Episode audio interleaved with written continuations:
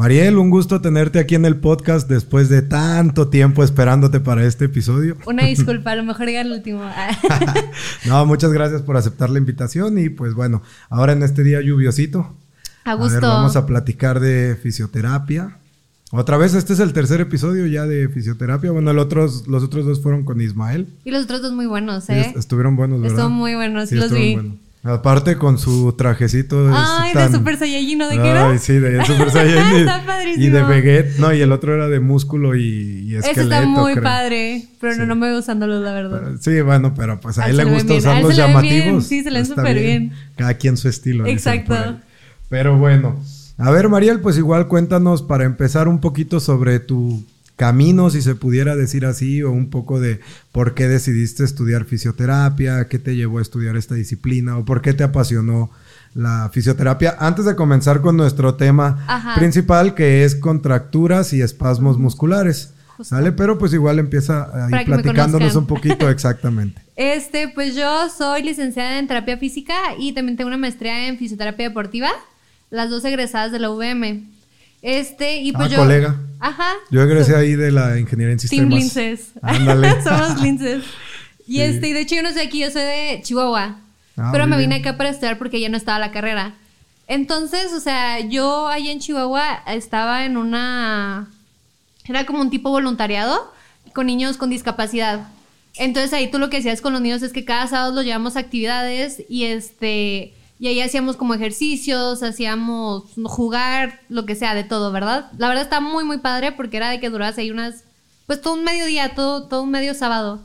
Y ahí, o sea, me empezó como que a gustar el tema porque veías a los niños, algunos que tenían, por ejemplo, espasmos musculares como el tema de hoy, o no pueden caminar, o este, tienen algún, este, algún problema neurológico, algún problema sensitivo, muchísimas cosas que dije, pero ¿por qué pasa esto? ¿Por qué? No puede caminar porque tiene el hombro más para arriba que el otro ah. hombro. Entonces yo decía como que, pues está padre y se me antoja estudiarlo. Y de hecho yo quería ser maestra primero.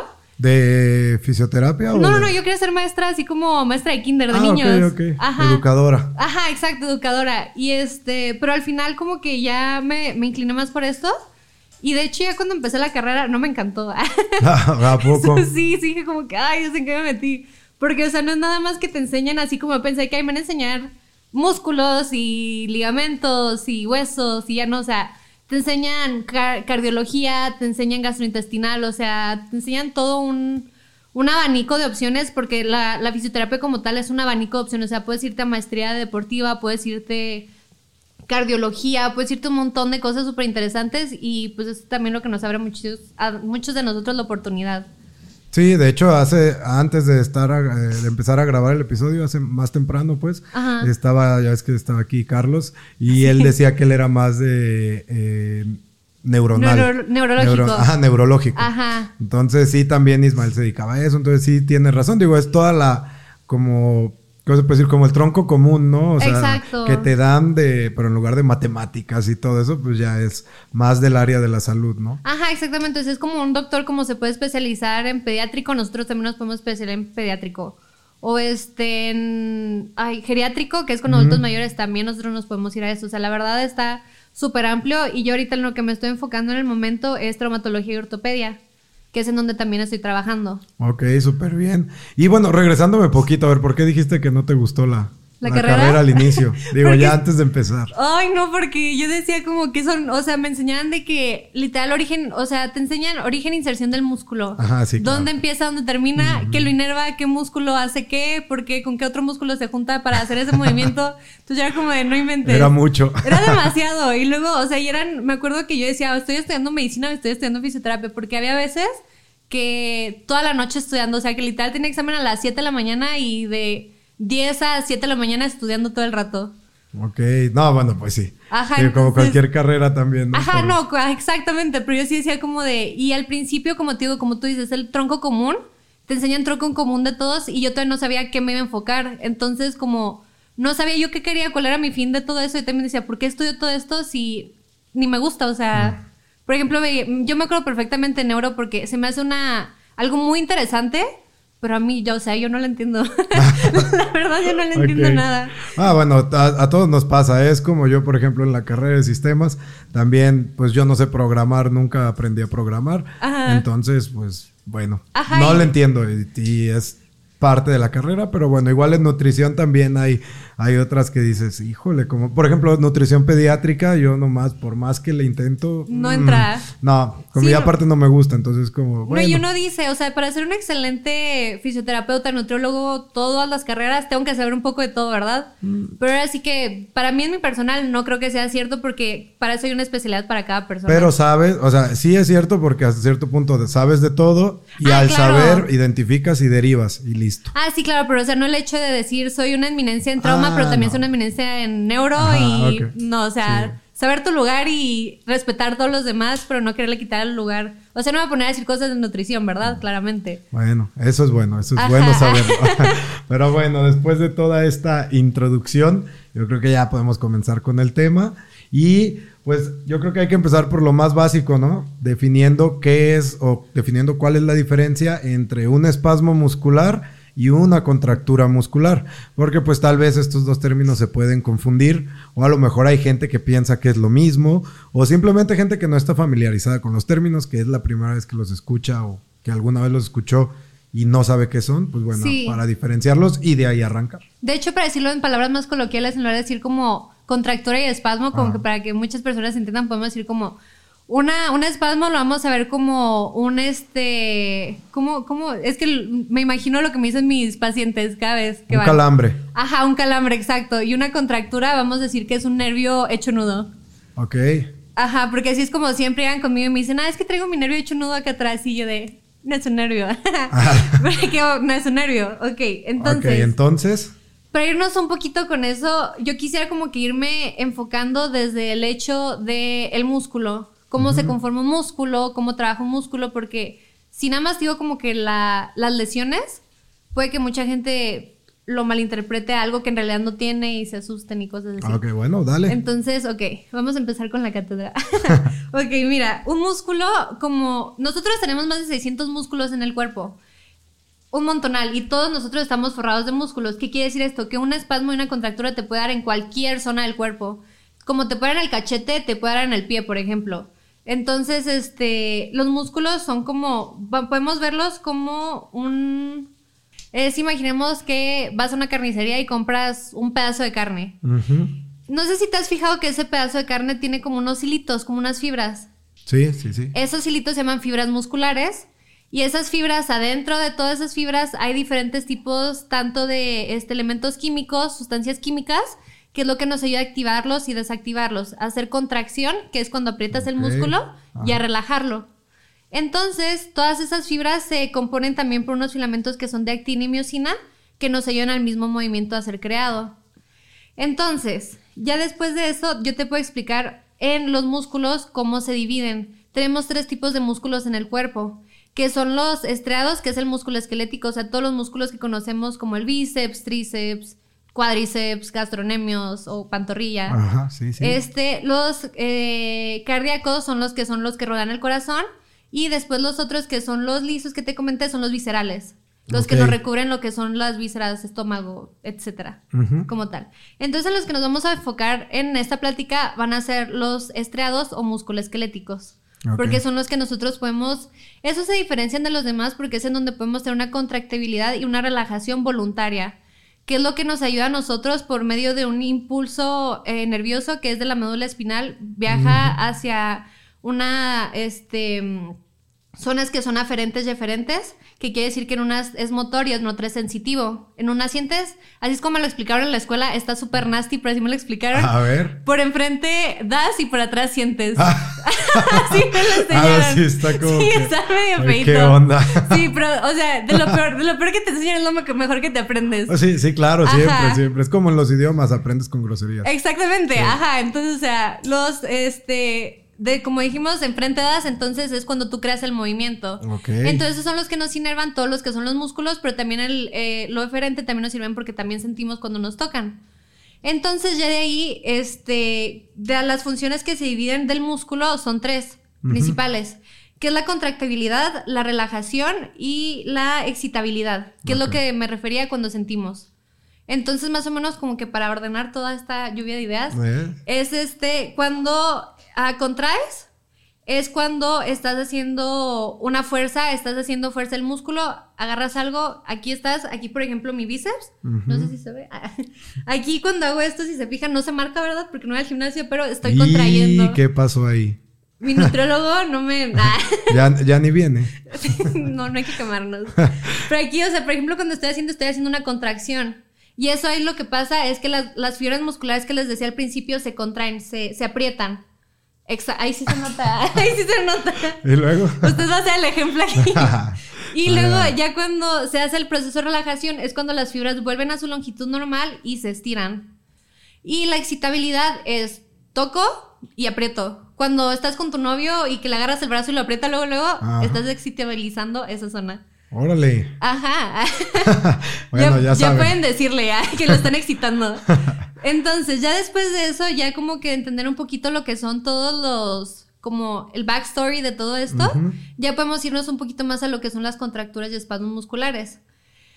Hay dos diferencias muy grandes entre esas dos, aunque para muchas personas sean lo mismo, porque cuando decimos estoy haciendo ejercicio, ay, me dio un espasmo, y lo, a veces lo refieren con un calambre, que sienten que el calambre los, ¿cómo se puede decir? nos inmoviliza. Ajá, los inmoviliza. Y es casi siempre, por ejemplo, yo creo que todos se han acordado del momento en el que están caminando y el este la pantorrilla se les pone durita y, como que se engarrota. Ajá, y que dicen de que hay un calambre. es un espasmo muscular. Usualmente es un espasmo muscular porque el espasmo muscular es lo que te conlleva el calambre. Ok, sí, a mí me han dado varios en la, en la pantorrilla. Sí, de hecho, sí, pues entrenando jiu-jitsu de ya cuando estoy muy cansado o algo en los últimos combates, de repente se siente que va a llegar el sí, calambre. Uno ya sabe. Poquito, poquito, y de repente, pum, se tensa la pantorrilla y cómo duele. Sí. Y de hecho, fíjate, también me han dado calambres o espasmos, bueno, como sea. Espasmos, este, espasmos en los dedos del pie. De hecho, de estar ahí en el jiu-jitsu, pues se usan mucho las piernas y todo, y se me han quedado así los dedos del pie y duele también, horrible. O en las crudas. También. Ay, ay, qué horror. sí, a mí en las crudas de repente, si tomo mucho y tengo una muy buena cruda, de repente sí me ha despertado en la madrugada un calambre en la pantorrilla. Ah, no, pero pues eso ahorita te explico por qué pasa más o ah, menos. Ahorita te explico la situación. Ok. Bueno, pero es no, anecdotario. No, no, no, y es legal, es legal, o sea, sí pasa, porque a mí también me pasaba y se siente horrible. Sí, sí, feo, feo. Y por ejemplo, o sea, voy a poner el ejemplo que era lo que decía, les tengo que platicar porque para mí fue un, o sea, fue el hecho donde dije de fisioterapia. Está bien padre esto, o sea, dije, pobre señor, pero está padrísimo lo que le está pasando. Una vez fue una carrera, estaba haciendo práctica, estoy en la uni, y fue una carrera de 42 kilómetros aquí en la Minerva. Ok. Y este, nosotros conocemos mucho a los deportistas, sin juzgar a nadie, porque decimos los deportistas de domingo. Los señores, los señores que piensan que pueden tomar un sábado y el domingo irse a correr a la vida recreativa. Sí. Entonces, ese era uno de nuestros. Hay muchos, hay muchos. Hay muchísimos, hay un montón. que de hecho ni siquiera son deportistas, ¿verdad? Digamos. Pero ellos se conocen como deportistas, entonces hay que darle su lugar. son deportistas de domingo. Ok, ok. Entonces, o sea, lo que pasó esa vez es que era una carrera de 42 kilómetros, era un montonal. Y eh, nosotros, yo estaba haciendo prácticas y estábamos en nuestra área como de fisioterapia. Yo apenas, o sea, yo iba creo que un semestre apenas. Entonces no sabía nada de lo que estaba pasando. Yo nada más veía gente cargando hielos y así. Y con eso. Ajá, y decía, ah, qué padre el hielo.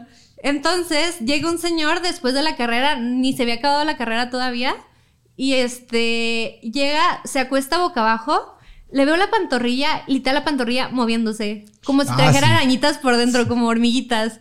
Yo decía, ¿qué, qué shit le está pasando a este señor? O sea, si ya se va a morir, ya ni amputación. Y este, y ya después de eso, ya estudiándolo, ya todo, uno entiende qué es lo que pasa. Que es justo lo que mencionas cuando te dan las crudas. A ver, ¿qué pasa? Lo que pasa es que el músculo se deshidrata. El músculo necesita varias eh, sustancias químicas, como te mencioné hace ratito, para poder funcionar. Esas sustancias, aparte de oxígeno, es este agua y también glucosa y carbohidratos. Que eso tú lo puedes explicar mejor que nadie, ¿verdad? Sí, no, pero dale, dale, está bien. No, pero igual explíquelo porque me sirve porque yo tampoco, o sea, yo me, yo me quedo hasta ahí. Entonces, ya después de que uno, este, ¿cómo se puede decir? ¿Cómo, cómo se dice cuando se junta todo eso? Lo...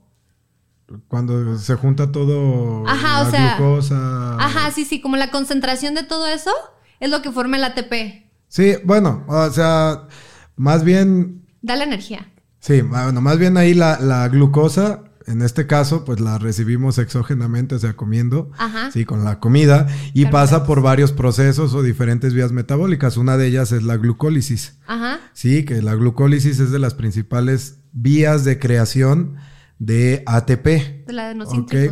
Exactamente. Digamos que aquí el, el ATP se une al proceso de contracción para poder activar la cabeza de miocina. Ajá, y poder hacer el movimiento, la contracción o el ejercicio que uno está haciendo. Así y eso pasa en todos los músculos. O sea, no crean que uno, porque estoy haciendo hoy espalda, no están activando también las piernas. O sea, uno todo el tiempo está activando todo el músculo, todos los músculos. Entonces, este, dentro de eso también es importante como que mencionar que el, el músculo, o sea, es necesario estar súper bien hidratado antes de hacer cualquier tipo de actividad física el hecho de calentar, no inventes lo importante que es calentar. Para todos los deportistas que no les gusta calentar, ¿cómo los odio? Porque ah, es súper importante calentar y el estiramiento posterior. Porque, ¿qué es lo que pasa? Haz de cuenta, como decía ahorita Guillermo, este, se hace toda esa liberación de químicos para que el músculo se active. Y luego uno, hay que verlo como una, una línea del tiempo. Hacemos toda esa liberación de, de químicos para que el músculo se active. Hacemos el ejercicio y se está haciendo esa activación y estamos funcionando y todo eso estamos tomando agua, estamos haciendo todo lo normal y después de eso ya es el momento de relajación. Pero ¿qué es lo que pasa entre esas dos partes? Se, libera un ácido que se llama ácido láctico. Ese ácido láctico es lo que hace que el músculo crezca y que empiece a haber una función como que un poco más este, prolongada al ejercicio. Okay. Entonces ya de ahí lo que sucede es que cuando ese ácido láctico se libera, se queda en el músculo. Entonces nosotros nuestro deber al finalizar el ejercicio, la actividad física, es sacar ese ácido láctico porque si no, es, ese ácido es lo que hace que después de que hagamos ejercicio el día siguiente nos duela todo el cuerpo. Y si se fijan, o sea, hay mucha gente que posterior, y más las, los deportistas de alto rendimiento que ya están acostumbrados a una actividad física, ellos ya no sienten esa, esa diferencia como de dolor y posterior al ejercicio, post-entrenamiento. O sea, ellos ya es una línea continua, porque todo el tiempo están liberando ácido láctico, lo están expulsando y están volviéndolo a crear. Y este, por eso se nota tanto la diferencia como que entre el físico de un deportista de alto rendimiento de corredor a un corredor de los domingos. Ok, sí, pues sí, digo, también de la adaptación muscular, ¿no? Ajá, exactamente. Entonces, volviendo a todo esto, ya es donde hablamos de los espasmos musculares en específico. Ya el espasmo muscular, entonces, es una contracción involuntaria de un músculo en específico, que es lo que hace que se ponga, se siente rígido y causa una parcial inmovilidad. O sea, es cuando sentimos, no sé, yo siempre lo, reflejo más en espalda o en pantorrilla. Se lo voy a explicar más en pantorrilla. Cuando estamos haciendo, ¿cómo se llaman en el gimnasio los que uno hace como puntitas? Sí, pues levantamiento de pantorrilla. Pues, ah, ah bueno. tiene varios nombres, pero pues yo siempre lo he conocido como levantamiento. Ajá, es pantorrilla o, o, pantorrilla de pie o stand-up. Bueno, levantamiento de pantorrilla. Rice calf. Ajá, ajá, justo ese. Entonces, estamos haciendo eso, sentimos que nuestro músculo se pone duro y es como, no, no, espérame, espérame, y relajamos y luego ya empezamos otra vez con el ejercicio. Ese es un espasmo muscular. Es la sensación de que el músculo se pone rígido y como que hay una parcial inmovilidad para continuar la actividad física. Y no solo me refiero a esto, este, por ejemplo, ahorita puse el ejemplo de un ejercicio, pero también nos puede pasar a la vida de personas que somos sedentarias. este, o también hay ciertas enfermedades que nos puede llevar a ser propensos a este tipo de espasticidades, como es este, la diabetes, hipertensión, varias, varias, enfermedades. También algunas enfermedades este, ya degenerativas, como, como la... Ay, ¿Cómo se llama?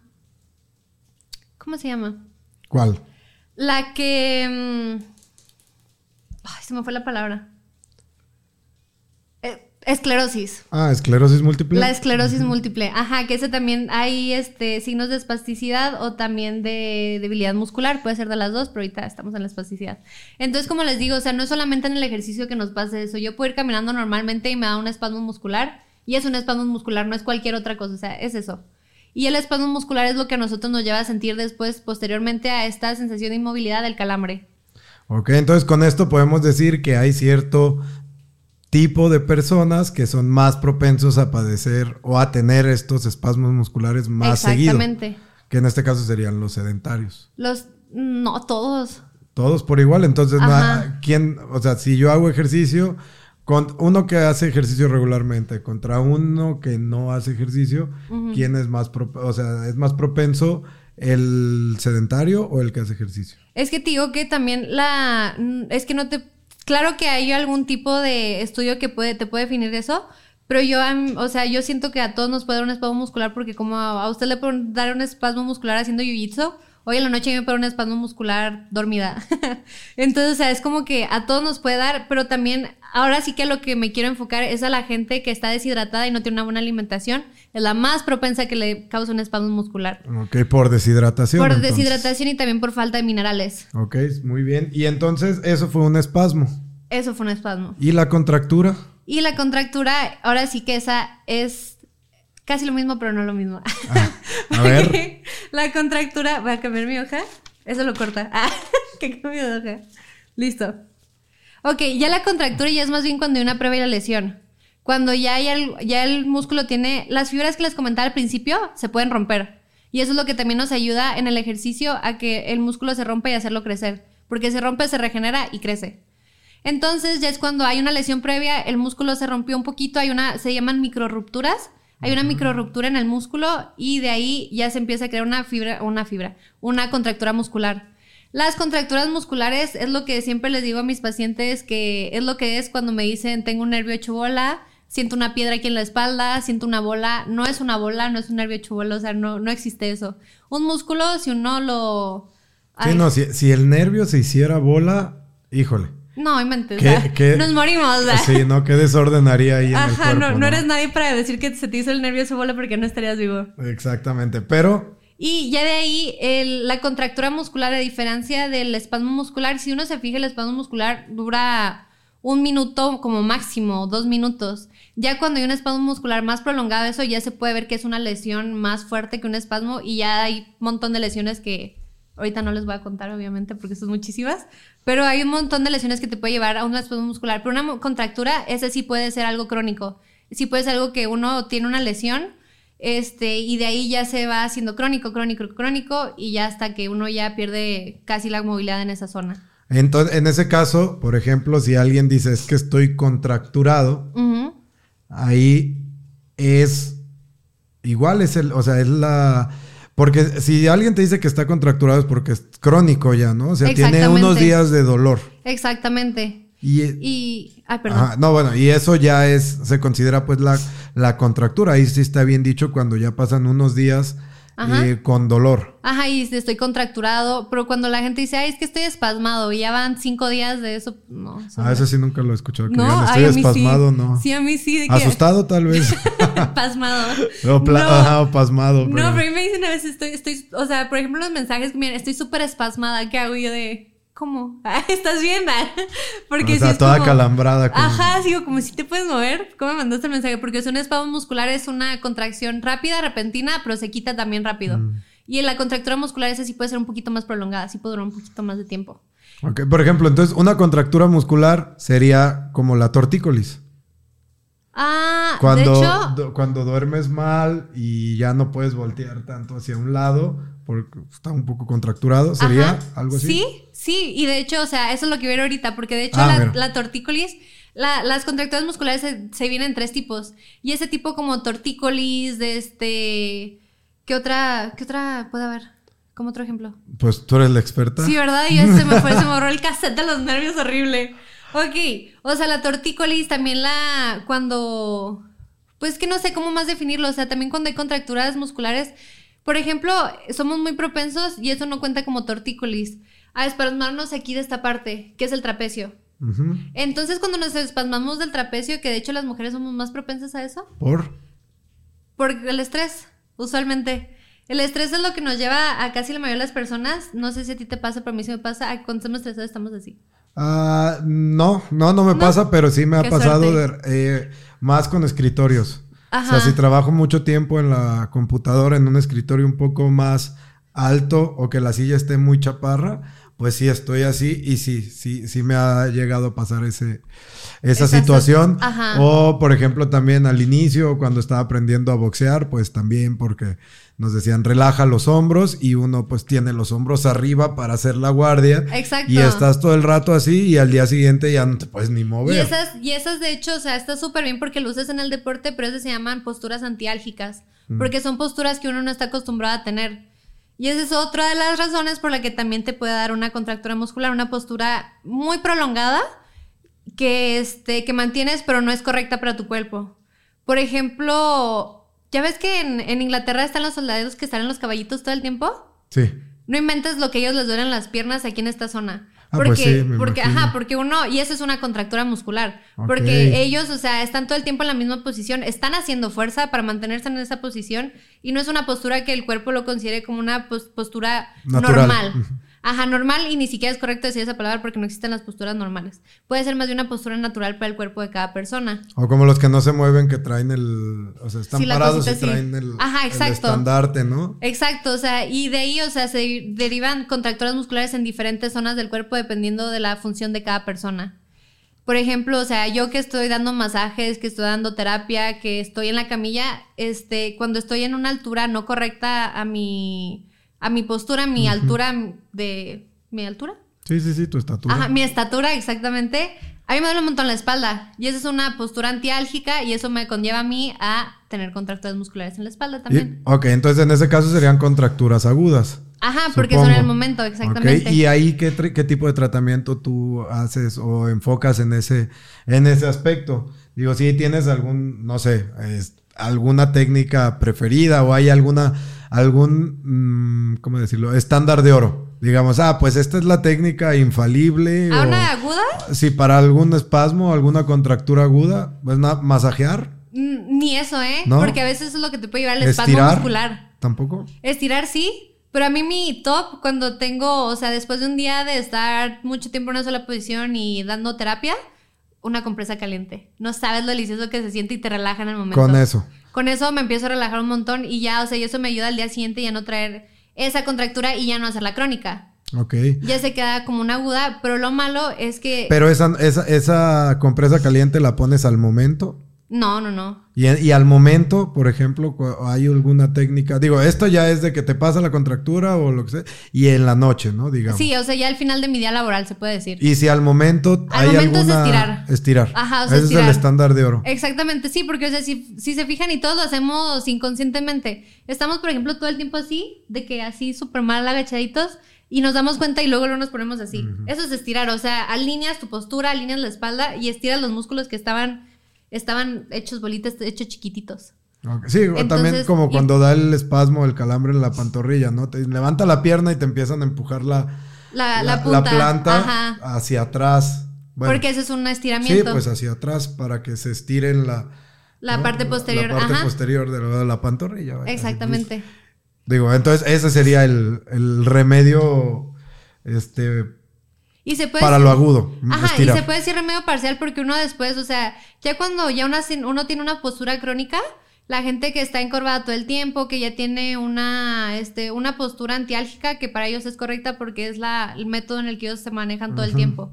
Por ejemplo, también la gente que está todo el tiempo en la computadora, tiene la mano aquí todo el tiempo por este, estar en la computadora, el mouse y así, y tienen una tendinitis de Curvain. Ah, sí, la. Ajá, que se empieza A, este. ahí sí ya se afecta un nervio. ahí ya hay un nervio que se está presionando. ¿Por qué? Por una contractura muscular. Sí, me ha, pasado ese eh, en la derecha con el mouse. Ajá. Eh, que de repente duele muchísimo aquí. Bueno, ¿cómo le podemos decir? El, el nudillo del dedo gordo. Ajá, exacto. Y si te fijas, o sea, te duele y tú dices, ay, déjame estiro. Y estiras y, o sea, y relajas otra vez y te sigue doliendo. Sí. Porque eso ya es algo crónico. O sea, eso no es algo que te dolió en ese momento y lo estiraste y dijiste, ay, ya, qué rico. No, o sea. Yo les tengo un remedio muy bueno para eso. ¿Cuál es? Pues déjenlo pasar. Ignóralo.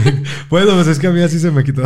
¿En serio? pues sí, yo pues ya me aguanté y ya. No me digas eso, me estás ofendiendo. Ah, ve la terapia sí. Bueno, pues es que también era la computadora y luego me gusta mucho jugar videojuegos, entonces también a veces, pues por el control y cosas así, si agarro algún fin de semana que tenga tiempo y juego mucho, pues me duele el, el, dedo. O sea, me pasa eso, pues. Y pues se me quita con el tiempo, pero dura bastante. Pues no es de que en dos, tres días se me quita. Se dura hasta tres semanas y No y te aguantas. No, pero o sea, la cosa de eso es que, o sea, por ejemplo, no lo hagan. Por favor, no lo hagan, no le hagan caso. O sea, por ejemplo, lo que pasa con eso es que claro que te quitas el dolor porque, pues, o sea, lo ignoras y tu cerebro es más fuerte que tu cuerpo, lo controla y ya dejas de sentirlo, ¿verdad? Pero vuelves, o sea, eso es lo que yo también le trato. La fisioterapia es mucho de la reeducación al paciente, enseñarles otra vez cómo hacer las cosas. Porque como tú dices, o sea, tú lo ignoras, pasan tres semanas y te deja doler, pero después vuelves a lo mismo y vuelve a pasar. Entonces ahí lo que tú tienes que hacer es cambiarnos la altura de tu silla, ponerte un colchoncito acá abajo cuando estés jugando, ver la posición en la que tienes las manos, ¿sabes? Entonces como que todo eso es muy importante también para que tú, para enseñarte, que tienes que ir con un fisio porque ellos te van a enseñar todo eso. No es nada más masajito, te relajo, este, ya me dejó de doler ahorita porque no man porque ningún fisio te va a quitar el dolor en un día, ¿eh? Eso se los juro, ningún fisio, ningún, ni siquiera un sobador. No, los sobadores te, te friegan más, ¿no? No, hay gente que sí dicen que es un milagro, pero no es cierto.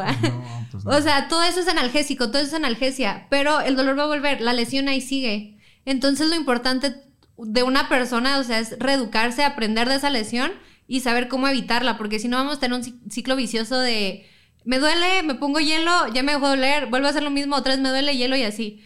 Y ahí es donde uno también se hace inmune a las pues a los métodos después de tratamiento y ya después al final uno no sabe ni qué hacer con su dedo porque todo el tiempo le está doliendo. Sí, ahí es cuando buscamos los, los remedios, ¿no? Ajá, exacto. ah, lo, estiro un poquito, le pongo hielito, sigo jugando para que se duerma. Ajá, sí.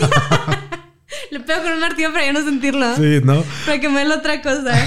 Oye, y a ver, en este caso, bueno, hay, hay terapias complementarias, ¿no? O no sé si en este caso se, llamara, se llamarían pseudociencias, como la acupuntura o la liberación miofacial o todo ese tipo de cosas. ¿Tú qué opinas al respecto de, esas terapias, se pudiera decir? ¿Son buenas? La acupuntura. La acupuntura sí, pero dependiendo del tipo de lesiones que tengas. Y para, eh, para, qué enfocado lo quieres dar. por ejemplo. Sí, y de hecho, eso ni siquiera yo te recomendaría tanto la acupuntura. para espasmos y contracturas musculares, lo que yo más recomendaría es la punción seca. Ok. Buenísima. ¿Esa cómo es? Esa es, haz de cuenta, todos, cuando lo explicamos a un paciente decimos que es, ¿te acuerdas de las agujitas de la acupuntura? Sí. Es exactamente la misma aguja, nada más que el largo y el grosor, bueno, no, el grosor siempre es lo mismo, pero el largo depende de la zona en la que vas a puncionar. Por ejemplo, si yo te punciono el cuádriceps, que es esta parte acá arriba de tu pierna, este es una aguja más o menos de este tamaño. Y cuando vas a puncionar zonas más pequeñas o zonas que están cerca a una inervación, ahí ya son agujas como este, de este vuelo más o menos. De las normales. Más o menos. Ajá. Entonces lo que tú haces con esa agujita, ojalá me haya traído una para enseñarles, pero es una agujita así chiquitita que tiene un, un cabezal. No es como tal como... ¿Y no tienes una aquí? No, no tengo. Ah. Es que no me dejan usarlas aquí. Ah, mira, chin. Ya quemando, ¿verdad? Perdón. Pero es que esa es, como tú dices, una, es una terapia alternativa. Mucha... Bueno, como paréntesis, perdón. le, le, decía a Mariel si tenía una aquí, porque bueno, el consultorio y el set de grabación está en la clínica donde Mariel trabaja como fisioterapeuta. Y también es parte de las fisioterapeutas que trabajan en convenio con pues conmigo, entonces este, así es. Digo, bueno, por eso decía de que si no tenías una aquí, pues para que abrieras la puerta y fueras Sí, muy bien, pero no, no tengo, pero si no a la siguiente me traigo una de mi casa. y ah, hacemos un paréntesis, esta es la aguja y hacemos el otro un mini clip. Ajá. Pero esas agujitas, eh, o si no, no puedes poner una foto o un video. Sí, siempre se me olvida. también, también Isma me dijo que si pues, ah, te pones unas imágenes, te las mando. Bueno, nunca me las mandó aparte. Ah, bueno, pero, ahí los dos. Pero a mí también se me olvidó. O sea, y aquí en la edición, y siempre le digo, sí, en la edición le pongo y pues, se me va. Yo te las mando y si no la pones, te, te reporto. ¿ah? Bueno, entonces con esas agujitas lo que haces es que buscas la, una zona que es casi siempre buscamos la zona que es el vientre muscular. Ajá. Que haz de cuenta que el. ¿Me prestas tu bíceps? ¿Puedo poner aquí tu bíceps? Haz de cuenta, aquí tenemos una parte que es el tendón, que es la inserción, y acá en esta parte está el origen. Aquí esta partecita que se marca, esto es el vientre muscular. Y nosotros siempre buscamos el vientre muscular en zonas donde puede haber un poquito de un punto gatillo. Ahorita les explico qué es eso. Punto gatillo. ¿Perdón, dolió? Poquito. gatillo. necesita, necesita una función seca. Ah, ¿por qué? Porque me dolió poquito. no, sí. ¿No tiene que, doler o qué? No, es que, o sea, por ejemplo, la presión que te hice no fue una presión para que te doliera, fue, muy, o sea, hice esta presión. Bueno, pero también ayer, ah, no, ayer hice pierna. No, ¿verdad? Ayer hice pierna, antier hice bíceps. Y no va con la fisio. Y nadé. No va con la fisio, que falta de respeto. Ah, me debes un masaje, creo. Sí, cierto. Un masaje descontracturante, ¿o cómo se llama? ¿Relajante? No, descontracturante. Ándale, ahí ya ves. Entonces estoy todo contracturado y no me ha dado el masaje. No, pero ya mejor punto gatillo, ya. Luego, luego, a, la primera. Bueno, ¿qué es eso? Porque se oye medio raro. Lo que yo hago con la agujita es que busco tu vientre muscular y de ahí esa agujita, tit, se mete como una aguja de acupuntura. Ajá. Se mete, pero en lugar de las... Ya ves que las agujas de acupuntura usualmente lo que hacen es mantenerla en la zona.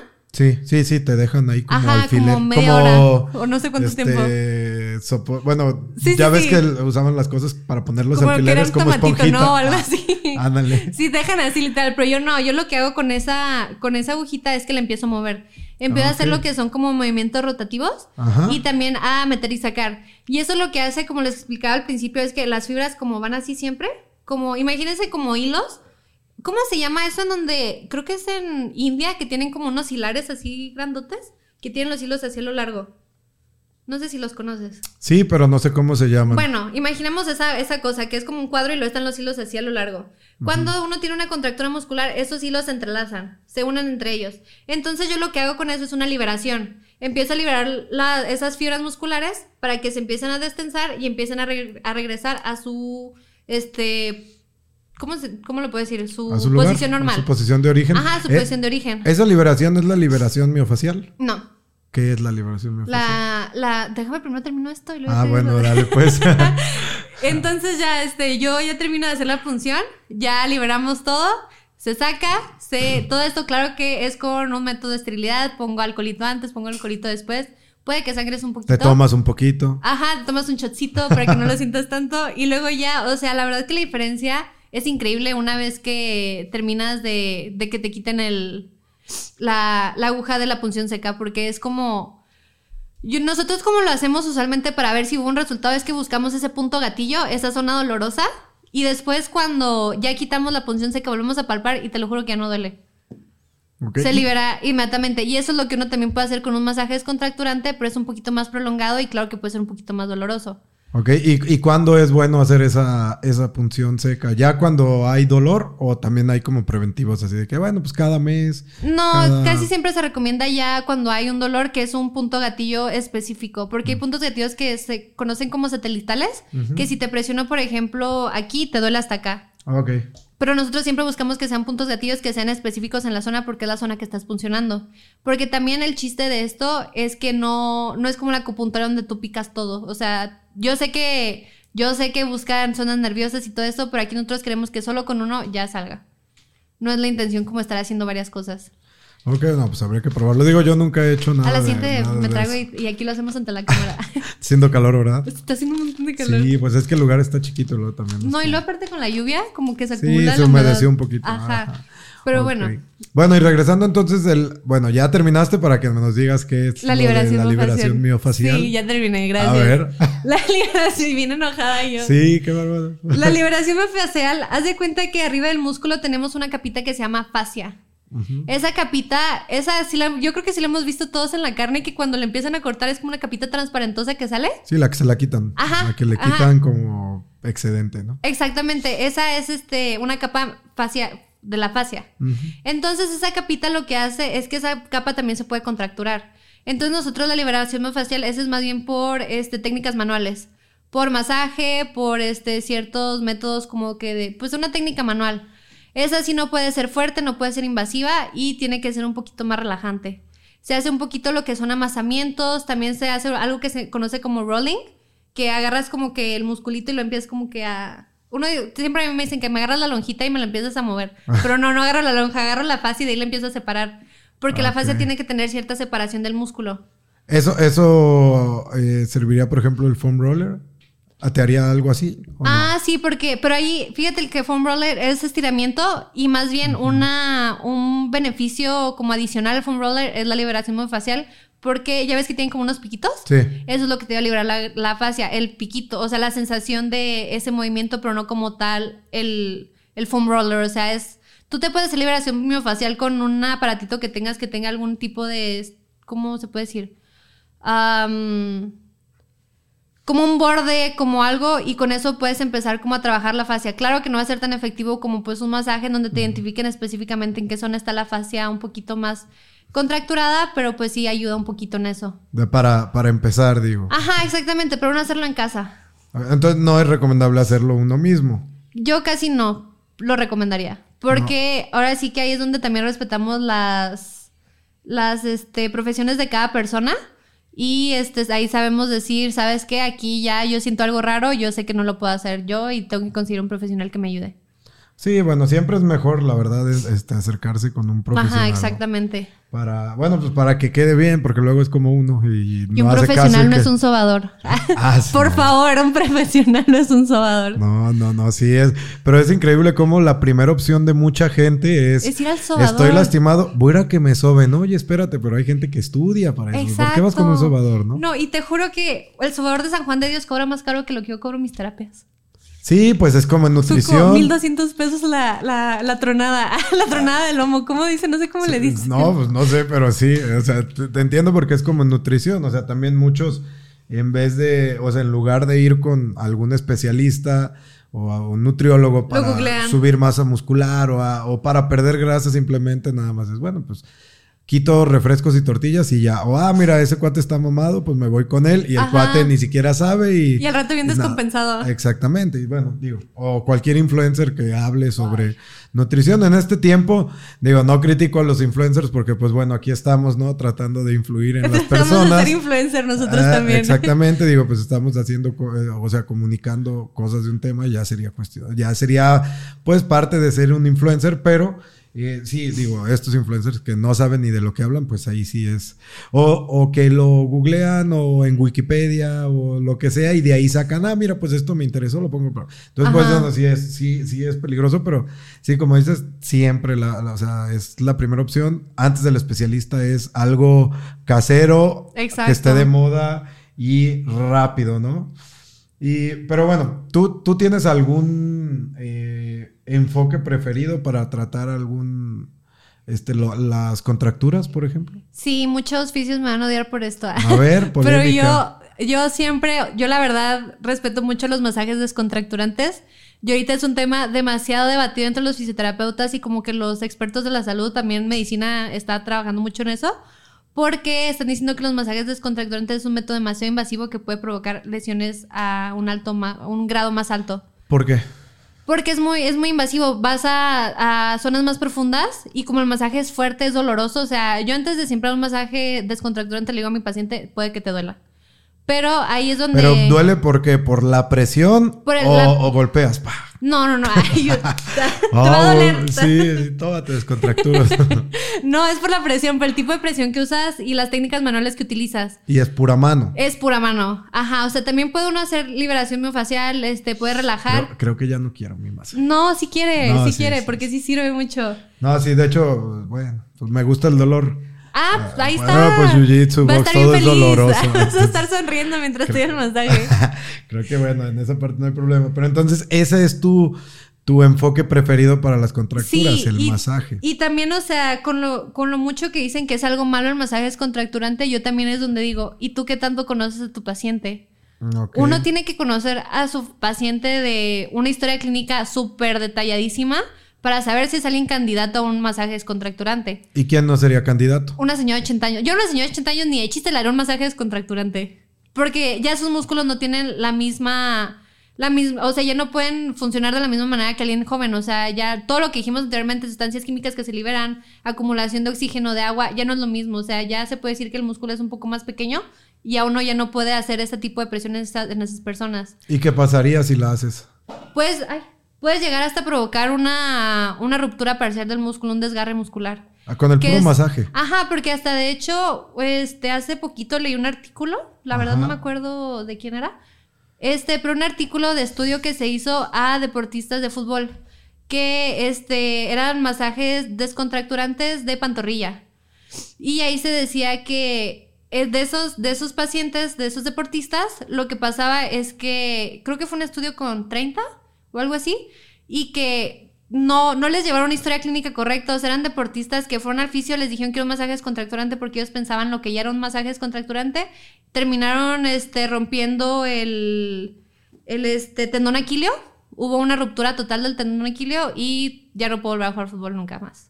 No, ¿A todos les, pasó? No, no a todos. O sea, como un número, la verdad no me acuerdo súper bien, pero un número como de 3 de 30 personas. No, bueno, pues ya. Ajá, y, es, y era porque pues los fisioterapeutas en realidad no llevan un buen estudio clínico a las personas. O sea, yo tampoco voy a hacerle un masaje descontracturante a un deportista que hace que tiene una lesión previa. Que ya sé que, no sé, trae un, desgarre muscular, este, y yo digo, ay, déjame tener un, un masaje de descarga porque ahorita te está doliendo. Pues no, obviamente no puedo hacer eso porque lo voy a lesionar más.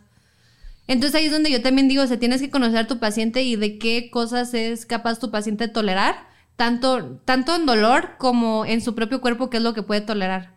Ok, y en este caso, digo, bueno, ya hablamos del paciente, la historia clínica, el masaje descontracturante, pero en este caso, eh, ¿hay algunas técnicas de automasajes que los mismos pacientes se puedan hacer ellos al detectar una contractura? ¿O realmente no hay ninguna técnica que tú digas, bueno, o sea, te dio en la noche, no puedes ver a un fisioterapeuta en la noche. No, a lo mejor hay, alguna técnica que tú puedas, o sea, que uno mismo pueda aplicar para, pues, mitigar un poquito el dolor y ya al día siguiente poder ir con el especialista. Yo lo que me recomendaría, o sea, porque sí me ha tocado que me mandan mensajes en la noche de, me duele mucho aquí, ¿qué hago? Y yo lo que siempre digo, primero que nada, ponte una compresita caliente. si es la, o sea, primero, claro que pregunto, ¿qué te pasó? Porque si ella me dijo, ay, sabes que me caí y este, y me duele mucho acá. Ah, pues no le decir ponte una compresa caliente porque eso lo va a inflamar más. Okay. Pero, o sea, en este caso, donde hablamos como de una contractura muscular, por ejemplo, de una tortícolis, como tú dices, este, ahí lo que yo siempre recomiendo primero es una, una compresa caliente porque eso se puede decir que ablanda el músculo, este, y de ahí se acumula un poquito más de sangre por ese calor que está siendo expuesto el músculo, se libera más sangre, entonces se puede decir que se inflama un poquito. Y ya de ahí el dolor disminuye automáticamente, ponle un 15-20%. Ya después de ahí con una, yo casi siempre recomiendo aceites para dar el masaje o también este cremas pero que no sean de absorción rápida. Porque también si uno se pone una crema como, no sé, Nivea o lo que sea, que no sé qué marcas de cremas hay, de esas que se absorben luego, luego. Pero es, Nivea es como para el, para el cutis, o sea, para crema normal, ¿no? O sea, no sé, no, es que hay gente que nada más se pone así como su crema del cuerpo normal. Ah, ok. Ajá, ok, ok. Yo pensé que era, o sea, que hablabas de alguna crema frío caliente. Ah, no, no, o sea, yo digo, o sea, yo de esas no recomiendo que usen. No, las pomadas frío caliente. Ah, no, esas sí, esas sí, no, pero digo como las cremas normales como ah, corporales. Ok, ok. Porque esas son de absorción rápida y uno al final, o sea, se absorbe luego, luego y se termina irritando la zona más porque que uno está haciendo como...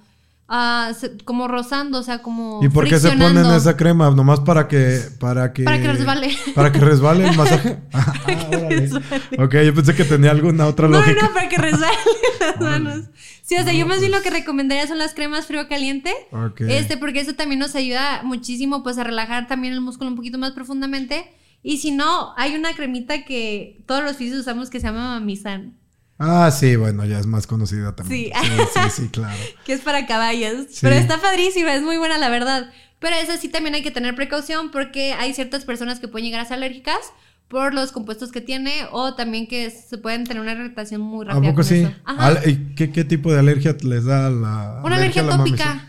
Eh, ronchitas. Ajá, ronchitas. De este, también puede llegar a causar ardor porque también esa es como este, como también hace un poquito función porque tiene mentol.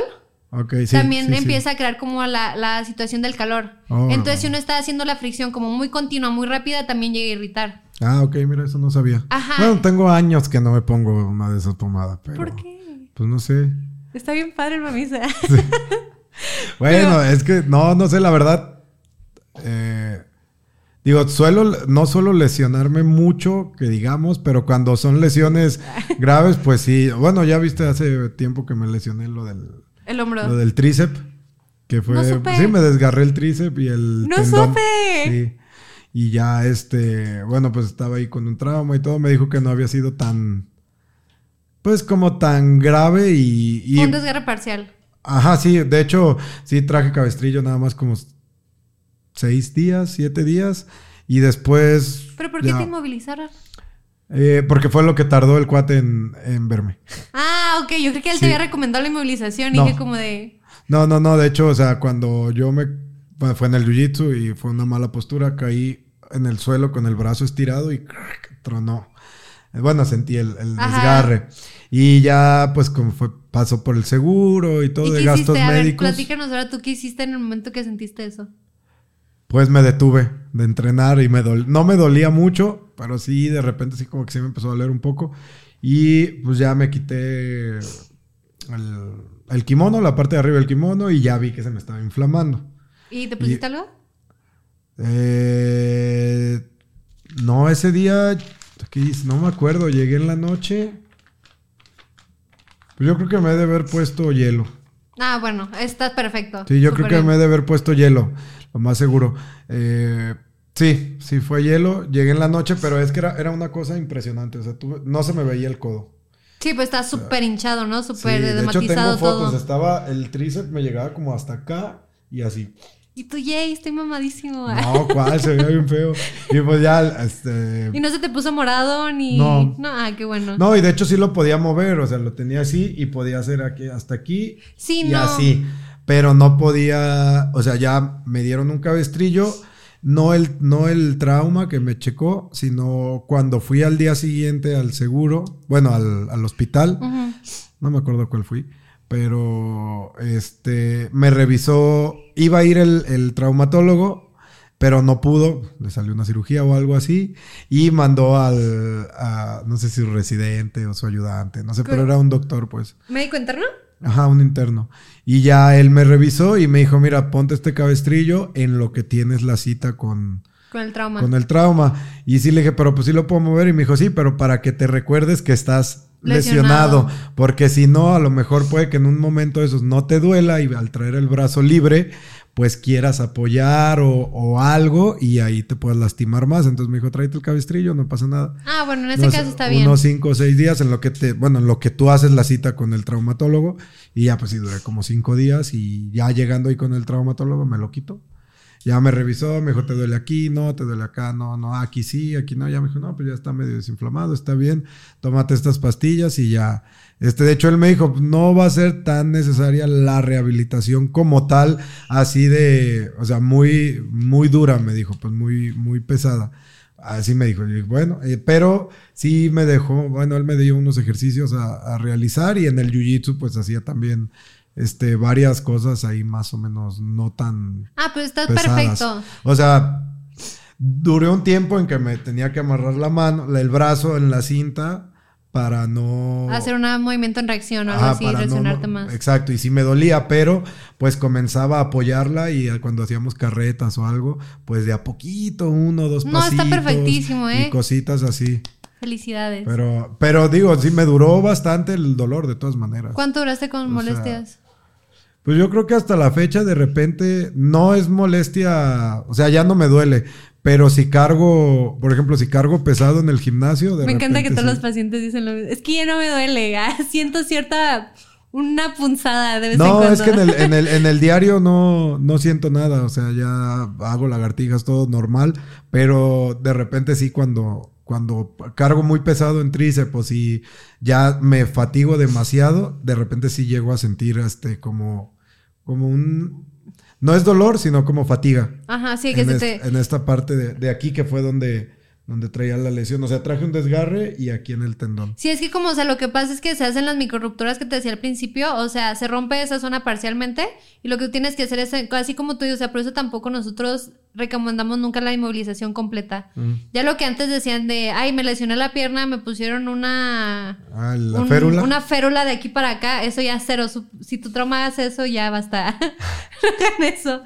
Porque, o sea, la inmovilidad de verdad que es el peor enemigo a a una, pues una rehabilitación continua y rápida y buena. Porque también en eso que tú estabas inmovilizado, ahí perdiste masa muscular. En esos seis días, tú pues, perdiste cierto porcentaje de masa muscular. Pues, me aventé, de hecho, dos meses de entrenamiento de pierna. ¿Y tus piernas así, tu bracito así? No, pues es que tampoco podía hacer mucho muchos ejercicios porque no, no tenía fuerza para agarrarme de los aparatos. Entonces, pues hacía con poco peso, pero pues, diferentes formas del ejercicio. Pero pues sí, para no dejar, pues sí fui. Y sí perdí masa muscular. Pero digo, bueno, eso fue lo que me pasó.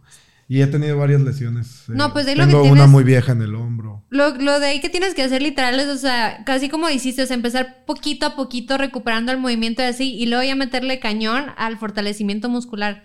Porque, o sea, si hubieras, si no, tal vez si no hubieras tenido ese periodo de inmovilización de seis días, hubieras estado haciendo como lo que me dijiste, o sea, de que apoyando poco a poquito, empezando a mover poco a poco, está perfecto. Y luego ya empezar una reeducación muscular y empezar a recuperar la masa muscular para que ya luego, luego puedas regresar a tu deporte. Sí, pues de hecho después de dos meses, sí, fueron dos meses, eh, ya comencé a hacer este, espalda, pecho y todo, pero con pesos muy pequeños porque me dolía. Sí, es que es progresivo. Ajá. Ahorita todavía te digo, si uso pesos si uso los pesos que usaba antes de lesionarme, me duele. Sí, claro. Sí, no, pues es que tienes que recuperarte poquito a poquito, no va a ser de un día a otro, ni de un mes a otro tampoco. Pero bueno, y ah, nos desviamos poquito, pero aparte, ¿tú has encontrado algún enfoque, no sé, innovador o ha salido algo diferente a lo que a lo que has venido practicando hasta el momento que tú digas, ah, mira, como para probarlo? O sea, en cuanto a tratamiento, ajá, en cuanto a tratamiento de contracturas o de espasmo. Ah, yo soy muy fan de los puntos gatillo, me encanta hacer punto gatillo, pero eso no es muy innovador, o sea, es todo lo hemos hecho y nos encanta porque vemos al paciente sufrir. Ah, pues. Qué, bonito, ¿verdad? sí. Y bueno, también supongo que hay mitos en todo este. No, claro, este totalmente. ¿Cuál, ¿Cuál es uno de los mitos más, más locos, por así decirlo, que tú hayas escuchado, ya sea en prevención o en el tratamiento de espasmos o contracturas. Que tú dijeras, híjole, este es de los más locos y que yo digo, ¿cómo es posible que lo hagan? Aparte del sobador. Sí, sacando todos mis traumas. Uno, una vez escuché de una señora que le pasó un espasmo muscular en pantorrilla. Ajá. Se puso una crema de... Ay, no me acuerdo de qué era la crema, pero una crema de cosas rarísimas. O sea, que marihuana con clavo y no, cosas rarísimas que le recomendó su vecina y que se envolviera la pierna en una hoja de... De, tamal. No, no, hija tú, de plátano. Ah, pues por eso. Ajá, o sea, una hojota así gigante. Y yo, y yo dije, ¿y para qué? O sea, literal sí le pregunté a la señora, ¿y qué, qué, qué sintió? ¿Qué pasó? Nada, me sentí igual. ¿Cuál? O sea, no entiendo, como... ¿De dónde está la lógica, no? ¿Y a quién se le ocurrió? O sea, ¿quién dijo, déjame, me, me pongo esta pomada y me envuelvo en una hoja de plátano? O sea... Son cosas bien raras que he escuchado. O también que de la espalda, que digan que una contractura muscular se provoca por un este. ¿Cómo le dicen? Es de una compresión del nervio ciático. Ajá. Pero ellos les, dicen de otra manera. Un. Mm. Ay, ay, no me acuerdo la palabra, pero. Achaque, no, achaque. No, no, no, achaque es otra cosa. Sí. sí. No, no, no, pero eso, o sea, de que Alguien, si alguien sabe, pónganlo en los comentarios porque no me acuerdo pues qué es esa palabra. ¿Quién sabe? No, pues no, sé cuál. Pero, o sea, es de, esa la, lo usan siempre los sobadores. De que, ay, te duele la espalda porque tienes eso en tu nervio. Está, está roto. Ah, ok, que está roto el Ajá, que está roto el nervio estático. Así también es otra manera que dicen, y yo de válgame Dios. Y ahí es donde también uno empieza como a reeducar al paciente a los términos correctos. También que digan meniscos, estos meniscos. Mm. Ok, entonces, pues eso ha sido lo más raro lo del plátano y lo del plátano. La hoja de plátano y también que también los términos que usan a veces se me hacen muy graciosos. Ah, pues es que también cuando no estamos bien informados pues sí pero es que también a veces o sea yo digo de dónde salió esa palabra o sea a quién se le ocurrió esa palabra Wikipedia. Ya es que Wikipedia lo puede editar cualquiera. Ay ya sé qué horror. Sí bueno. Entonces volviendo al tema de las contracturas musculares este, hay tres tipos de contracturas musculares que son las que los fisios como que tenemos que ubicar antes de poder brindar el tratamiento al paciente, que es lo que se va a hacer. Las primeras son las contracturas antiálgicas, que son las que ya platicamos, que son las que te comenté que son por este, posiciones prolongadas. Ajá, o las malas posturas. Ajá, las malas posturas, exactamente. Las siguientes son las contracturas álgicas que se producen por dolor. Y eso quiere decir que se produce por un nervio. Bueno, ajá, ahora sí ahí entra el nervio, porque se produce por un nervio que está siendo presionado por esa contractura y está causando el dolor. Ah, el pellizco del nervio. Ajá, esa sensacióncita horrible. Y las últimas son las, este, las analgicas, que esas ya son las que te comentaba al último, que son las crónicas. Las que ya llevas un montón de tiempo, que ya este las señoras que dicen, me duele mucho aquí el cuello y ya desde hace como 20 días ya no puedo voltear hasta acá a su madre. que fue un cohete, ¿no? No se habrá un transformador. Ah, un transformador. bueno, entonces que llegan hasta aquí, eso ya es una analgésica porque ya es más crónico el problema. Ok.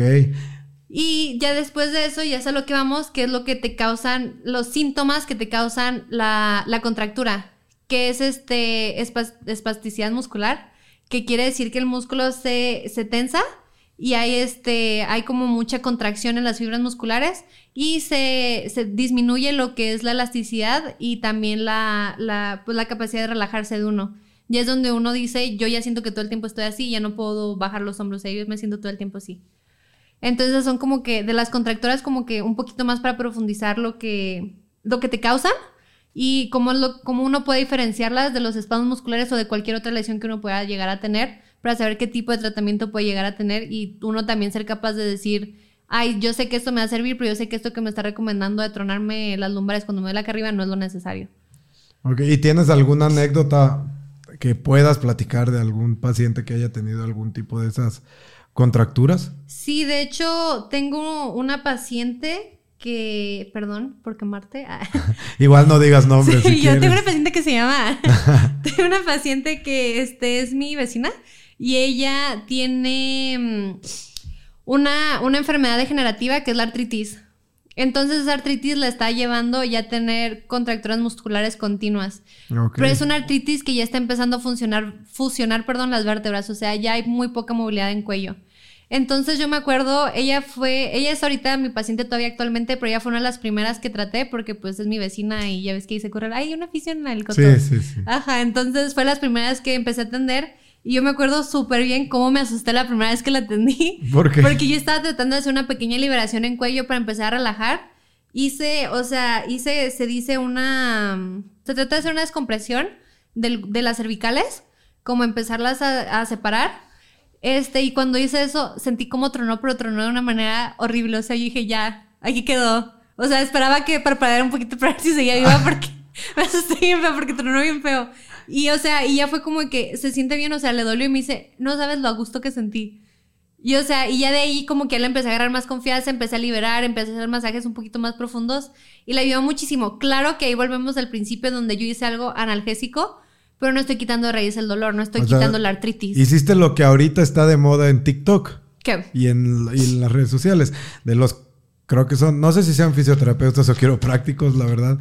Lo de la toalla. No, que salen tronando a, la gente en diferentes posiciones. O sea, que si es el cuello, como que agarran algo así o así y hacen, y, nomás de... Y luego de que te ponen en, no sé, como en, o sea, acostado de lado, las piernas hacia un lado y el tronco para acá. sí, osteopatía, ajá te aplastan y truena. O sea, sí, eso, pero no fue mi intención. ¿eh? Pero fue ese movimiento. Ajá, pero fue eso. Y o sea, y no fue una postura que yo dijera, me vas a voltear el cuello para acá mientras yo hago esto. O sea, no fue. Está tratando de liberar. Y yo, de hecho, lo que estaba haciendo era liberación miofacial. Yo estaba tratando de relajar muscularmente, no tratar de separar zonas este, óseas, ni nada de eso. O sea, yo no estaba haciendo nada de osteopatía, nada de eso. Y en ese y en ese momento, digo, ya eh, que te sentiste así como como de que por favor que esté bien. ¿Qué pasó por tu cabeza? No, yo dije, ya quedó aquí, ya, porque no sé si has visto las películas donde le traen el cuello a alguien y se muere, se desmaya y dije, ya, ah. ya, ya, ya valió. Y o sea, y ya este, o sea, como que, porque yo trato de ser disimulada, entonces se cuenta que hice esto, sentí que tronó y como que volteé hacia verla como de, ¿está bien? Lo viste, sentí delicioso y yo de, y tú, yo también. y ya, o sea, ya de ahí empecé a agarrar más confianza, empecé como que a trabajar un poquito más profundamente. Y o sea, y ya ahorita ya se siente mejor en el tema muscular.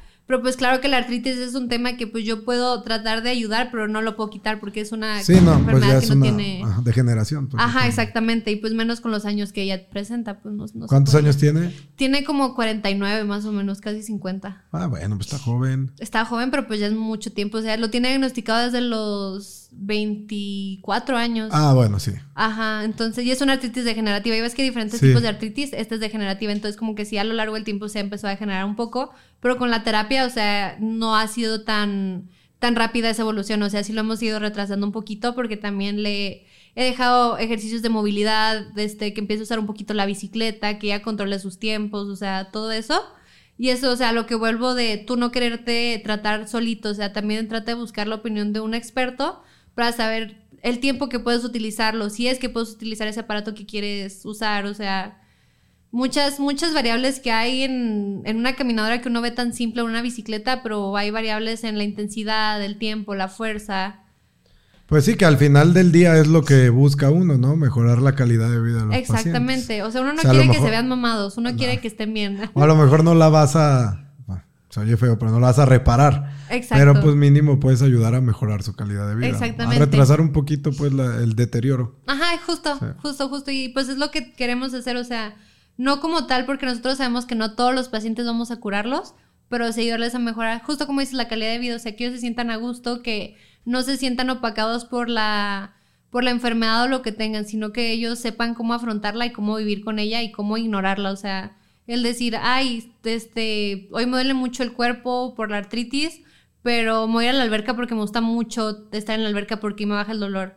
Ya hay gente que tiene artritis y ellos no saben de, ese, de esa función de la hidroterapia y ellos viven con el dolor, mm. porque ellos creen que no hay otra cosa, pero hay ciertos métodos que te pueden ayudar a disminuir el dolor o, pues sí.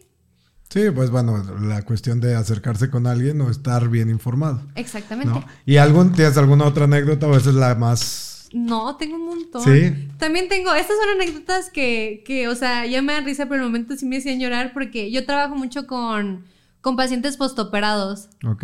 Entonces, el hecho de postoperados me refiero a pacientes postoperados de traumatología, que son este, lesiones deportivas, que son postoperados de prótesis de rodilla, todo eso. Por ejemplo, aquí ves mucho prótesis de rodilla. Aquí veo demasiada prótesis de rodilla. Y está padrísimo, la verdad a mí me encanta. Está muy padre porque llego a tratar desde las heridas, llego a tratar todo.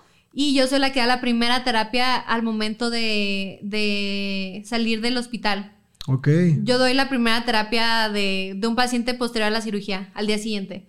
Entonces yo me ha tocado que me insulten, que, me pateen. De todo. Sí, o sea, me han dicho hija del diablo, me han dicho que me voy a morir, que no un montón de cosas, pero bien padre, bien cotorro.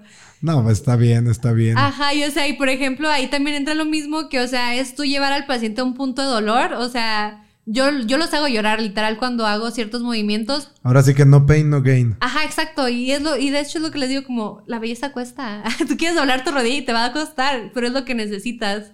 Entonces, o sea, por ejemplo, me tocó con una paciente que no inventé, o sea, con ella me daba topes en la pared porque pues yo tengo que llevarlos a un punto de dolor que ellos no pueden controlar. O sea, yo tengo que hacer que les duela porque es lo que les va a servir para romper un tejido que haces en, en cualquier tipo de articulación posterior a una cirugía o una inmovilización que se llama fibrosis. Ese es como una, como las costritas que nos salen al cortarnos, pero es interno, o sea, está en, la articulación. Entonces la fibrosis yo lo que hago es romperla y duele un montón, duele muchísimo. Entonces, o sea... La rompes con movimiento. La, la rompo con movilidad, con movilizaciones activas, pasivas, activas asistidas, este, resistencia, todo eso. Entonces, o sea, lo que hago ahí es que tengo que hacer que el paciente llore. Yo tenía una señora, una paciente también, por todos es con señoras, no sé por qué son muy peloneras las señoras. Pues yo creo, no sé. Entonces, habría que este, preguntarle a una Habría que hacer un, artículo de esto.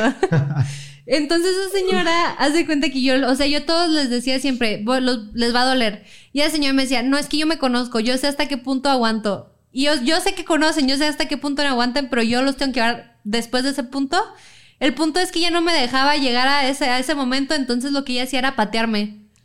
O me, una vez me jaló el cabello también, o sea, como yo lo que hago es como inclinarme para poder hacer el movimiento, tenía el cabello así, me jaló el cabello también. Entonces también desgreñadísima. no, que no, que sí aguantaba, señora. Ya, sí. Y a ver si a ti también te duele. ¿ah?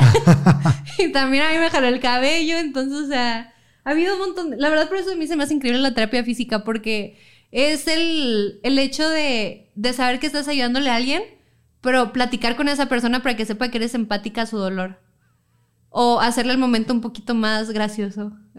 Sí, bueno, pues tratar ahí de... Ajá, o sea, por ejemplo, a mí me desgreñó la señora y no es como que me peleé con ella, yo le dije como, no, vuélvala a jalar si lo vuelve a doler, o sea, ustedes quítese. ah, qué bueno que dices. Ajá, no, no, no, aquí no entran todos los casos. Ah, solo con las señoras. Con las personas que hacen jiu-jitsu, no. Ah. no, no, pues está bien, digo, sí, pues también trabajar con, con personas es todo un caso. Sí, y la verdad a mí me encanta, o sea, a mí me encanta como el hecho de platicar con ellas, de conocerlas, de profundizar. Yo siempre digo que van a, terapia y a psicología cuando van a rehabilitación, porque eso, o sea, ellos también a veces las mismas emociones no te dejan, pro, este, ¿cómo, ¿cómo lo puedo decir? Como progresar en tu rehabilitación, porque hay veces que cuando es un traumatismo muy fuerte, como un impacto de bala, tengo un paciente que tuvo eso, un impacto de bala, y, ¿Y ahí qué fue la terapia? Este fue Cañona, cañona. Una terapia yo creo que de casi un año, como 10, 11 meses más o menos de terapia física, porque lo que hicieron es que con ese, ese impacto de bala fracturaron hueso y también rompieron, este, ¿cómo? Ay, la otra estaba investigando eso. Este, di... ¿Cómo se dice? Ya se me fue la palabra. Diseccionaron un nervio. Diseccionaron el nervio, diseccionaron el, nervio peroneo posterior.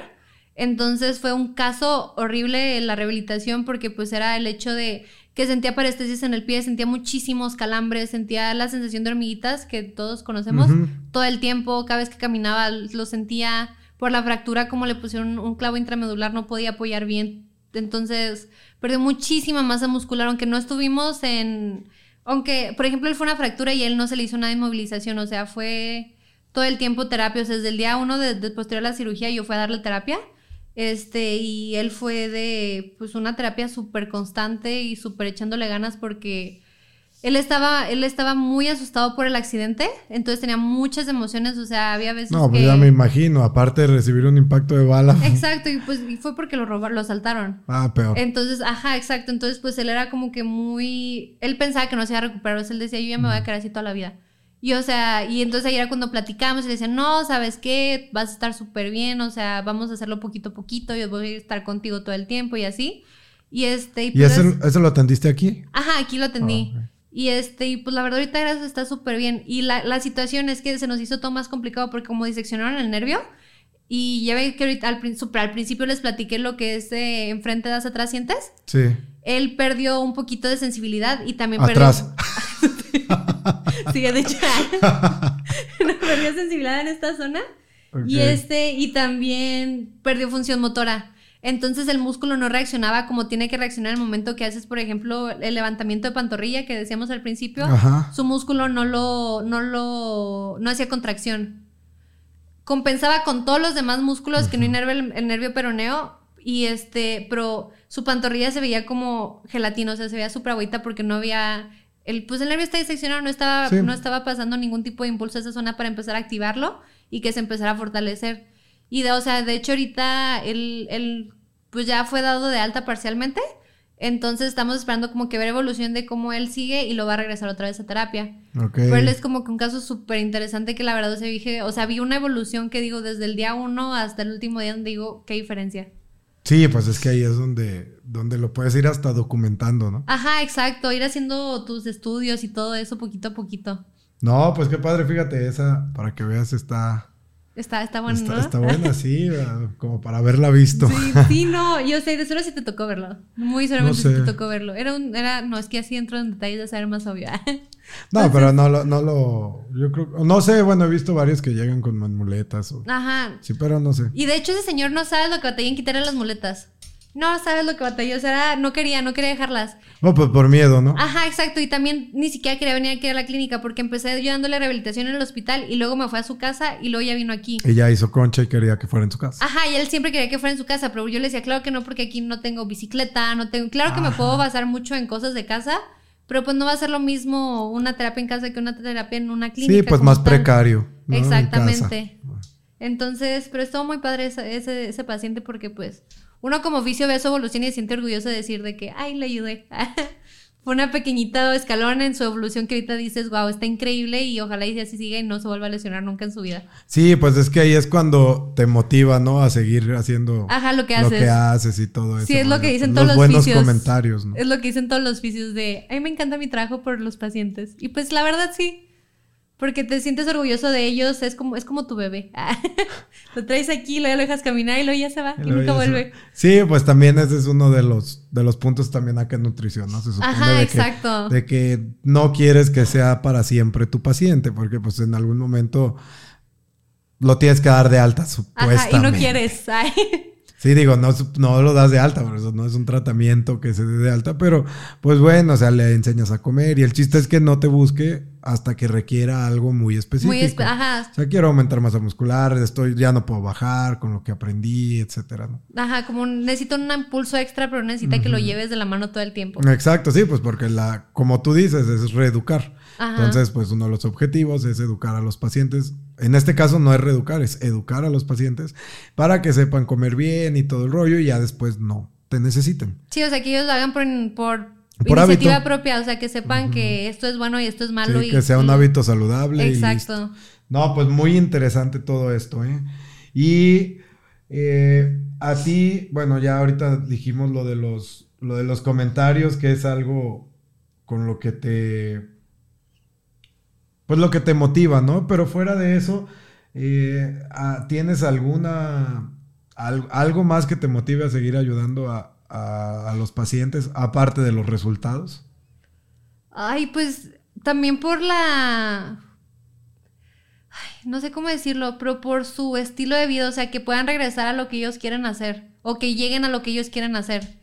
O sea, por ejemplo, y eso pasa más con deportistas que con personas con lesiones traumáticas así fuertes, como la que te acabo de mencionar, sino con deportistas que ellos dicen, yo ya, por ejemplo, una voleibolista que tuve, o también futbolista, que ellos dijeron, es que yo nunca voy a volver a practicarlo porque ya me lesioné y ya me da miedo. Y el hecho, o sea, de un día, yo me acuerdo perfectamente, esa es otra anécdota, de una, de una paciente que tuve que practicar fútbol, y este, y pues ya la rehabilité y todo, y a su primer partido me invitó, o sea, el primer partido que iba a tener después de su rehabilitación, de todo eso, y, y, pues fui a verla y me solté llorando porque, o sea, dije como que qué increíble lo que puede lograr ella, o sea, ni siquiera yo, o sea, lo que ella puede lograr solita, motivándose y, o sea, creo que más bien lo que me motiva es su cara de felicidad, o sea, como que ver la emoción que sienten cuando ya están haciendo lo que ellos querían lograr, o sea, cuando ya saben que llegaron a lo que ellos querían.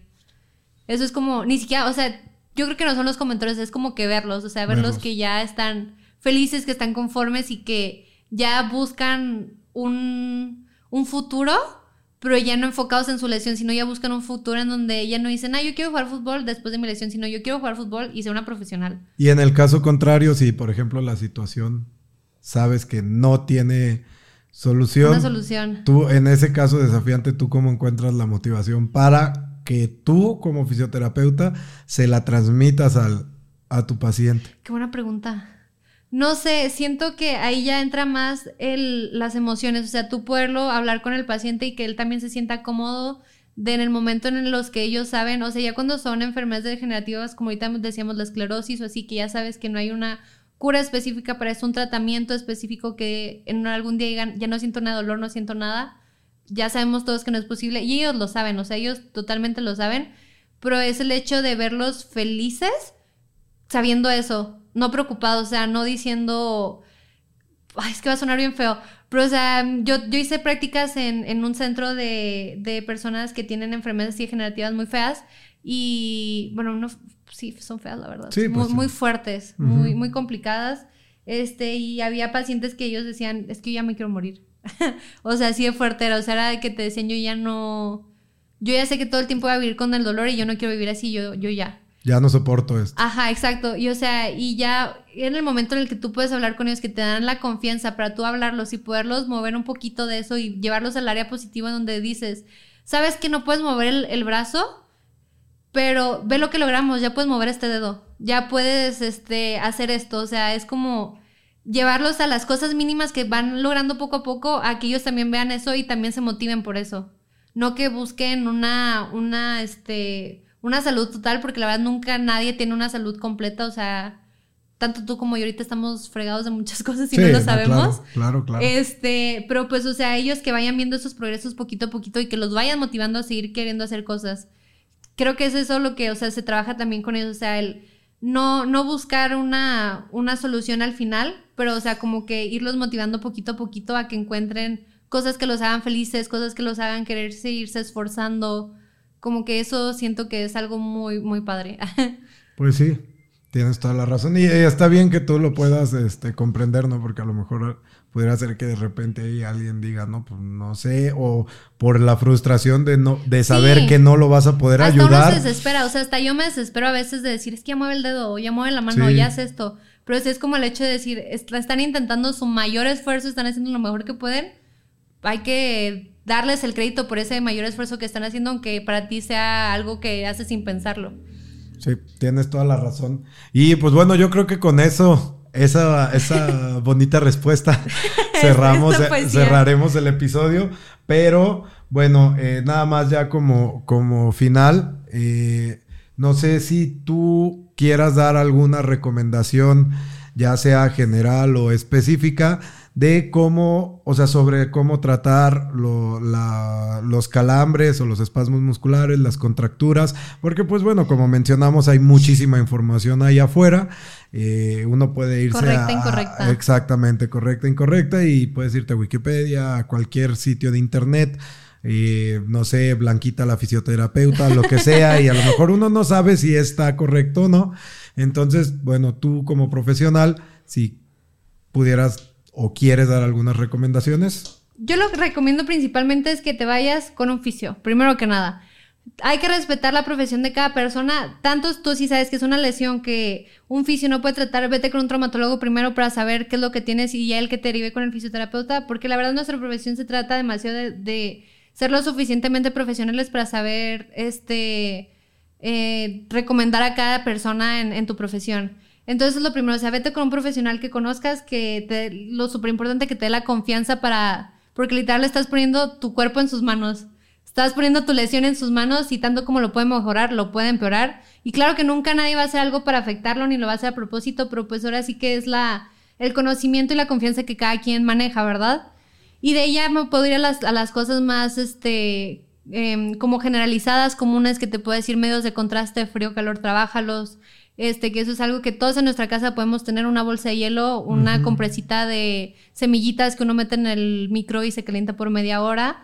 Este, pero ahí sí es súper importante el hecho de saberlo usar. O sea, por ejemplo, no te puedes poner una compresa fría más de 15 minutos, porque si no estás haciendo el, efecto contrario y estás haciendo que se inflame más la zona y estás afectando más. También la electroterapia es súper buena. Hay muchísimas modalidades de electroterapia, tens interferenciales, para relajar, este, rusas, para fortalecer EMS, etcétera. Este, también lo que son las, la reeducación postural, tú conocer tu cuerpo, conocer cuál es una postura que se conoce como una postura natural uh, y tú poder adaptar tu postura a eso para también tratar de evitar una lesión. O sea, también aquí es muy importante y el trabajo de un fisio, no el hecho de tratar la lesión, sino de evitar la lesión.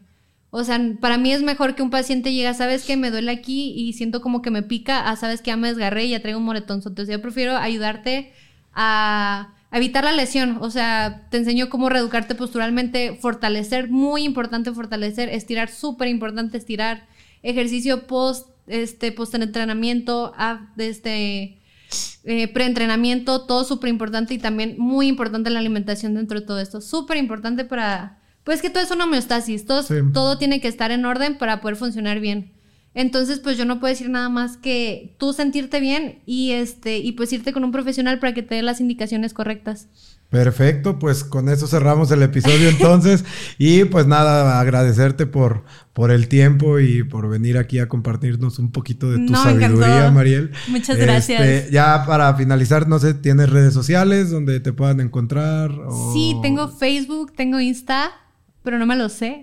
No te chécalo. O sea, mi Facebook, por ejemplo, es Mariel Ruiz Molina y mi Insta es Mariel Ruiz. Así me encuentro. Así tal cual, Mariel Ruiz pegado. Sí, miren, déjenme les enseño mi Insta, porque ni yo me la sé. este, Mariel Ruiz Molina, así todo juntito, miren. Esta es, ¿verdad? A ver si lo, ponemos ahí. Ajá. Lo ponemos. Mariel Ruiz Molina, entonces. Ajá, ese es mi Insta y Facebook y pues ya. Pues bueno, entonces ya saben, Mariel Ruiz Molina, para lo que quieran. Y bueno, a mí me pueden encontrar como eh, arroba multimas.mx, tanto en Facebook y en Instagram. Y me pueden encontrar también como la Clínica del Atleta en YouTube y en TikTok. Recuerden que, pues bueno, si les gusta este tipo de contenido, compartan, activen la campanita, suscríbanse al canal y dejen en los comentarios cualquier duda que tengan aquí para Mariel y bueno, se las puede estar contestando. Recuerden también que nos pueden escuchar en todas las plataformas de audio como Spotify, Apple Podcast, Amazon Music y cualquier plataforma de audio donde se transmitan los podcasts. Igual, si nos escuchan en Spotify y en Apple Podcast, pues recuerden que pueden dejarnos ahí una calificación y una reseña y eso pues nos ayuda también a seguir creciendo este proyecto, que pues recuerden todo es tratar de poner el, el granito de arena para su conocimiento tanto de nutrición, entrenamiento, medicina deportiva y pues todo lo que tiene que ver con el área de la salud deportiva. Y pues bueno, sin más que decir, les agradezco por su atención y por quedarse hasta el final. Espero que la información les haya sido de ayuda y recuerden, síganos en las redes sociales, ya les dije, suscríbanse al canal, activen la campanita, compártanlo para que pueda el mensaje llegar a más gente. Y pues nada, muchas gracias y recuerden que si tienes un cuerpo, eres un atleta. Hasta la próxima.